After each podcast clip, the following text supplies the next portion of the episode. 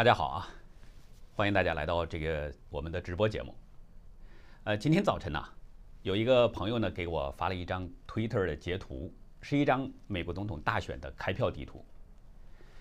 从这个地图上来看吧，几乎每个五十个州啊，美国五十个州，几乎美国的这个地图全是红色，就是说绝大部分的州都是支持川普的，只有那么极少数的几个州还是蓝色。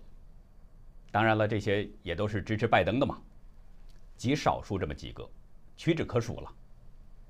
另外，这个截图上还有一段文字，说啊，不要问我怎么知道的，我无法获取这个信息。但是，当一切尘埃落定之后，我相信可以证明拜登获得了两千四百万张选票，赢得了六十六个选举团的选票。那川普得到多少呢？他说，川普获得了超过。八千万张选票，赢得了四百七十二张选举团的选票。四百七十二对六十六，这相当于是这个呃七倍还多了。这个朋友很诚实，他说我没有办法获取这个信息。只不过这个朋友非常坚信，虽然无法获取这个信息，但是他非常相信。他说等到尘埃落定，这个结果就会得到证实。是不是这样呢？说实话，我也不知道，但是我也认为这次的美国总统大选的确存在着非常严重的舞弊。之前就有不少朋友在说，说这次的美国大选说轻了，这是一个大选舞弊哈；如果说重一点的话，这是窃国政变，就是夺权行动。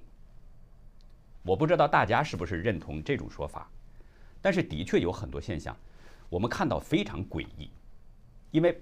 拜登家族的这个丑闻，大家都知道，在不断的被曝光，但是那些主流媒体呢，一个个都视而不见。他们还不仅是视而不见，都在干什么呢？为拜登摇旗呐喊。现在大家已经看到了吗？对吧？很多的这个媒体已经是山呼万岁了，直接称呼拜登总统了，对吧？大家知道，针对这个拜登家族啊，跟中共之间的关系问题。在九月份，就是九月二十三号吧，这个参参议院，美国参议院两个委员会曾经发布过一份报告，这个报告有八十七页那么长，八十七页的这么一份报告。但是最近又有新的补充材料曝光了，进一步证明了拜登家族跟中共政权之间有着非常直接的这个金钱往来。那份八十七页的报告，那个名字就叫亨特·拜登。布瑞斯马与腐败对美国政府政策的影响及相关疑虑。那最近就是这个十九号，就在前几天，参议院又公布了这个亨特·拜登海外交易的最新的补充文件。大纪元已经拿到了这份文件了，已经看到了，其中进一步证明了拜登家族跟中共政权之间有着非常直接的这个金钱往来。这个补充的材料当中。有三个大的部分，三个大的要点。哪三个要点呢？第一部分是发现了拜登家族的这个白手套。这个白手套的名字叫沃克，是这么个人。沃克呢是替亨特·拜登收取跟中共关系紧密的华信能源公司几百万美元。这个人替拜登，替亨特·拜登去收取这个中共那边的这个好处费几百万美元。第二部分呢，就是这个亨特啊，他跟华信能源公司的老板叶简明，这两个人的关系非常密切。而且亨特不仅是叶简明在美国的律师，他跟这个叶简明之间两个人哈，讨论过收购这个俄罗斯石油公司股票的事儿。能谈到这种事儿，就说明两个人的关系是非常紧密的。第三部分呢，就是两份投资计划书。这两份投资计划书当中显示，亨特是在利用他的父亲老拜登啊，那个时候拜登是这个美国的副总统，就利用他的影响力为华信能源公司建立海外关系。而这个亨特就是其中最关键的人物。这部分内容啊，挺多，我们呢要把这部分内容更详细的内容留到晚上的节目去非常详细的谈一谈，大家可以关注一下我们晚间的节目。我们这儿来谈什么呢？我们这儿来重点说一下这个 FBI，美国的联邦调查局。因为我们都知道，这个 FBI 对这种事情，就是这个拜登家族的这个丑闻呐，对这种事情，如果按正常推理的话，他们早就应该介入其中进行调查了。这是一个，因为这是属于这个犯罪行为了，那执法机关就得要进行调查。但是我们看到这个事实恰好跟这个相反。大家应该还记得，这次美国大选之前，就是在这个十月份，拜登家族的腐败丑闻被曝光了。这个消息是被这个《纽约邮报》给爆出来的，最早是他们爆出来的。这也是今年诸多的十月惊奇当中。呃，应该说是比较引人注目的一个消息。那这个时候，有很多人，包括我自己在内，都觉得 FBI 很可能得出手调查了，因为按正常推理，这就是他的这个职权范围，他理应就应该这么去做。但是后来人们发现了，FBI 其实早就知道，早在去年九月份就已经知道了这件事儿，并且他们已经拿到了这个记录拜登家族腐败的原始证据。就是那个亨特的电脑硬盘，但是 FBI 很早就拿到这个电脑硬盘，他却并没有对这个进行调查。我记得我在以前的这个节目当中曾经质疑过，就是说，FBI 既然拿到了电脑硬盘，他为什么不做调查呢？一直都不动，这是很让人费解的。那么这个 FBI 究竟做了什么呢？我们今天现在就来聊聊这个事儿。昨天。就是二十四号，华盛顿智库哈德逊研究所的高级研究员史密斯先生在英文大纪元撰写了一篇文章。这篇文章当中表示，FBI 在亨特·拜登电脑门一案当中，从拒绝接受调查到隐匿亨特电脑硬盘的这个所作所为，已经表明了一点，就是 FBI 已经从美国民众的执法机构沦落为一个。保护美国贪腐精英阶层利益的这么一个机构。这个史密斯啊，他有一本著作，这本书的名字呢叫《长久的政变：国内外敌人如何攻击美国总统》。有兴趣的朋友可以去找来看一下哈。这个这本书相当有见地，也很有深度。史密斯在这个大纪元的这篇文章当中表示，上个月啊，美国媒体已经报道了。就是呢，在去年年底，FBI 曾经立案调查亨特的电脑门案。但是 FBI 对亨特电脑门案的调查呢，他说只是摆摆样子。其实 FBI 是把他们得到的这个电脑硬盘给藏起来了。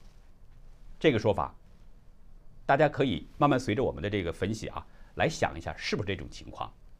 如果是这种情况，其实用中国人的一种说法，就可以来这么说。就是说，FBI 是明着做一套，暗着做一套。明着是干什么呢？好像是在，在调查这个拜登家族的丑闻，而实际上是什么呢？实际上是在帮拜登家族。明着是打，这是为了掩人耳目；实际上是把这个证据给掩盖起来，来用这个明着的这种做法来堵住人们的嘴。文章中这么说。说，虽然 FBI 副局长这个副局长呢叫鲍迪奇，这个人呢，他在今年的十月份的时候呢，曾经对川普阵营谈到了联邦调查局对亨特电脑硬盘门的这个调查情况。另外呢，也有多名司法部的官员对媒体证实说，这个案件确实存在。言外之意呢，就是 FBI 是在调查。另外呀，也有一家保守派的媒体进一步调查证实了。说呢，在今年的十月下旬的时候，有六名啊 FBI 特工曾经这个对波布林斯基进行了问讯。波布林斯基这个人，我们在以前的节目当中已经介绍过了，他呢是拜登家族的合伙人，而且是非常重要的一个人物。拜登曾经跟他密会过，就是跟这个波布林斯基两个人密会过。密会当中呢，拜登要求这个波布林斯基要暗中监视自己的儿子亨特，还有自己的兄弟，就是詹姆斯·拜登。就是说，这个拜登家族当中，其实每个人他们之间也都是各怀鬼胎，彼此之间并不信任。史密斯在文章当中写道：“说这一切看起来好像是 FBI 已经为此立案了。但是不要忘了，在今年六月份发生了这么一件事儿，什么事儿呢？有十五个 FBI 的特工去了阿尔伯克基，对纳斯卡的赛车选手华莱士对他的车库进行调查。调查什么呢？在这个华莱士的车库里边啊，发现了一个类似于绞索的绳索，哈，就对这个绳索进行调查。史密斯表示说，FBI 认为。这根绳索可能是一起种族歧视案的证据，哼，就根据这个绳索，他就调查说，认为这是一种啊一起这个种族歧视案的证据，可笑不可笑？大家知道当时啊，FBI 的特工啊，他们每个人身上都至少可能带着一部智能手机，哪怕就带着一部智能手机，他也可以稍微查一下，查查这个绳索的来源，只要一查，他就可以迅速的知道。这个绳索在那儿已经放了一年多的时间了，这个事实如果上网查根本就不难查到。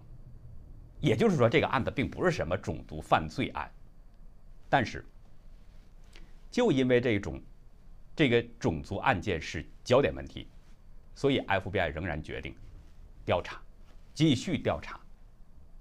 目的是干什么呀？让美国民众看看。我们在调查这个案子，我们在针对这个案件进行深入的调查。我们从史密斯这种介绍的这个这件事的来龙去脉来看，哈，就是这件事儿绳索这件事儿，FBI 的做法就类似于中共那种转移视线的手段。大家知道，中共他只要遇到了那种重大事件，涉及到了政权丑闻的时候，涉及到了政权危机的时候，哎，就在人们开始关注这件事儿，而且热度越来越高的时候。在这种关键节点，那一定会发生另外一件事儿。不管这个事儿是什么，它一定会把人们的这个视线从这儿给成功的转移走。我给大家举个简单例子哈，就像二零一六年这个巴西里约奥运会，当时这个中共的运动员已经被爆出来是服用兴奋剂了，而且就因为这件事儿，人们在大量的挖掘中共的这个运动员哈服用兴奋剂这种黑历史。有很多的大量的黑幕被曝光出来了。就在这个时候，大陆的知名演员王宝强离婚了。这个事儿一下就把这个运动员服用兴奋剂这事儿给压下去了。王宝强离婚这个事儿一下占据了微博头条，很成功。这种做法，FBI 这个做法，大家看跟中共的这种运作是不是有相同的地方呢？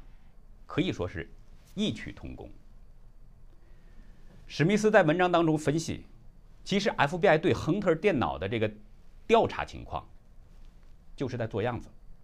因为在《纽约邮报》十月份曝光这个他的电脑发现邮件之后，就曝光了这件事之后，FBI 需要对民众做出一种姿态，做出一种表现啊！你看看我在调查这个事儿，而且我是在很积极的调查这个事儿。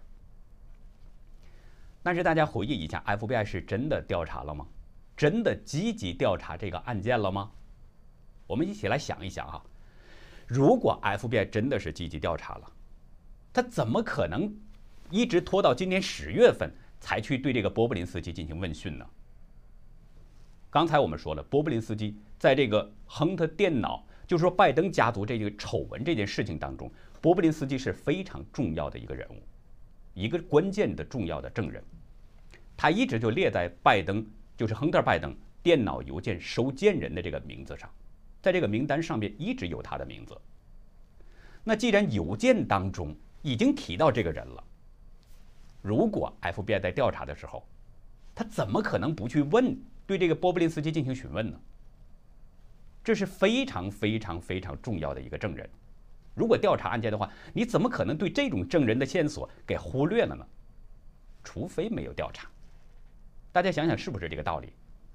连我这种智商的人都可以想到，FBI 那么多的人，他们会想不到这样的事儿吗？所以，这个史密斯就怀疑，应该是没有调查，就是装装样子。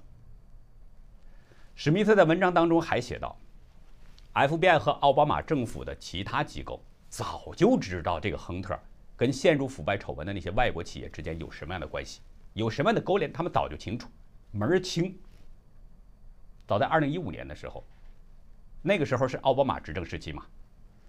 当时美国国务院的官员啊，就这个对拜登啊，对这个亨特，对亨特拜登就这个警告过他，就是告诉他，你不要加入这个乌克兰的那家公司，就是布瑞斯马公司，不要加入他的董事会，因为那家公司当时正在接受乌克兰政府有多个腐败调查，正在调查的这些腐败案件，所以你那个时候你加入的话，你等于是打不着狐狸惹一身骚嘛。而且布瑞斯马公司的那个负责人，叫这个泽罗切夫斯基，这个人他已经是因为贪腐问题被乌克兰政府给列为了头号通缉犯。我们中国有句话叫“是非之地不可久留”，远离是非之地，我想这个道理在东西方呢都是一样的，到哪儿都说得通。因为你只要处在是非之地，你就容易被人怀疑你是不是也参与其中了，你是不是跟他们也有一些勾连呢？对吧？这个道理很浅显。但是亨特呢不是这样，亨特是明知山有虎，偏向虎山行，明知道那是是非之地，嘿，他偏偏要趟一趟这趟浑水。他不但进入了奥这个布瑞斯马公司的董事会，而且每个月还从布瑞斯马那儿拿走五万多美金的薪水。五万多美金，这是非常高的薪水了。另外呢，有报道显示，这个奥巴马政府的官员，就包括拜登的一个助手，曾经在2016年，呃年初阶段，就是大约是在一月份的时候，向这个乌克兰检察官施加过压力，要求他们撤销对布瑞斯马股份公司贪腐案的调查，而且呢，他们还要求允许联邦调查局来接管这个案子。前前后后这个顺序，大家可以理一理啊，捋一捋这个顺序。我们再从另外一个角度来想，如果 FBI 确实调查了布瑞斯马股份公司的这个贪腐案，那么就不会有后来的这个对川普政府、对川普总统的这个通乌门的这个指控了。通乌门大家应该清楚吧？就是有人指控说川普呢跟乌克兰总统之间的两个人的通话有不当的内容。我们知道当时川普啊。是要求乌克兰总统，希望他能够协助调查拜登家族在乌克兰可能犯下贪腐案的问题。这个事儿媒体有过报道，有很多报道也。就根据这个内容，民主党就发起了一系列的指控调查，但是后来都证实了这是捕风捉影的事儿，哪有这回事儿呢？川普和乌克兰总统之间的那个通话没有任何问题，就是说。如果 FBI 真的去调查了这个布瑞斯马的贪腐案，那川普也就不会再要求这个乌克兰总统帮着调查这个事儿了，那不是多此一举吗？既然你 FBI 已经调查了，他怎么还会去要求乌克兰总统再帮着调查呢？所以从这一点也可以反证出，FBI 并没有调查，或者说，并没有确实调查亨特涉入了这个布瑞斯马贪腐案的事件，或者说，他们就是明知道。就是不去调查，没有调查亨特的这个所作所为对美国国家安全所构成的威胁。那也正因为这件事儿，正因为如此，众议院的民主党人我们都看到了，在去年十二月，就为了保护拜登，对川普发起了一个弹劾。这个弹劾就是通俄门的调查，通俄门的弹劾。但是就在民主党人众议院的民主党人弹劾总统的时候。啊，编造了这个理由嘛，说他这个，呃，二零一六年那个大选跟俄罗斯那边有联系。就在编造这个理由的时候，FBI 在干什么？在这件事儿的掩盖之下，悄悄的把亨特的这个电脑，把那个关键的硬盘给隐藏了起来。大家想想这个时间顺序是不是这样？史密斯在文章当中还直接说，FBI 局长克里斯托弗雷。在三年的任职期间，似乎已经养成了一个习惯，什么习惯呢？就是他替奥巴马政府掩盖真相。大家回忆一下这个来龙去脉，是不是这个整个的经过？想一想这个经过是不是这样？那如果是联邦调查局局长克里斯托弗雷，他在干什么呢？用中国人常说的话来描述。这是吃着川普政府的饭，砸着川普政府的锅，典型的吃里扒外嘛。如果按照川普的说法，FBI 的相关人员是不是华府深层沼泽的一部分呢？应该有这样的一定的关系。他们就明知道有犯罪行为，不去调查，甚至跟他们同流合污，那应该就是华府深层沼泽的一个组成部分。执法部门出现这样的情况，应该是很可怕的。大家想想是不是？FBI 的这种行为，大家想想是不是似曾相识？跟中共的公安的做法是不是很像啊？只不过呢，中共的这些公安呢，他是明目张胆的做，因为那是针对中国普通的百姓嘛，他可以掩盖真相、歪曲事实、睁眼说瞎话。因为中共的公安他就是中共杀人的这个刀子，是中共的手里边的一个刀把子嘛，他是中共手里边的这个刀，刀口是对着普通的这个中国百姓。那 FBI 呢？FBI 是针对着美国总统川普。这个刀口是对着川普的。其实实际上，大家细细想一下，对着川普，实际上也就是在对着美国的百姓。因为川普他实际上是有很高的这个民意支持度的，人民支持川普，就是因为川普站在了美国人民的这一边，代表着美国人民的利益。大家知道，昨天呢，有一个叫投票公司的这么一个调查机构，他们呢公布了一份最新的民意调查。在七个关键的摇摆州当中，拜登的支持者，就是这个已经把票投给拜登的人哈，说呢，如果知道被主流媒体忽略的，所谓忽略就是明睁眼露不报，说如果知道他们忽略的那些重大丑闻的话，会有大量的选民不给他投票，不给拜登投票。这个调查呢，一共访问了是一千七百五十名拜登的支持者。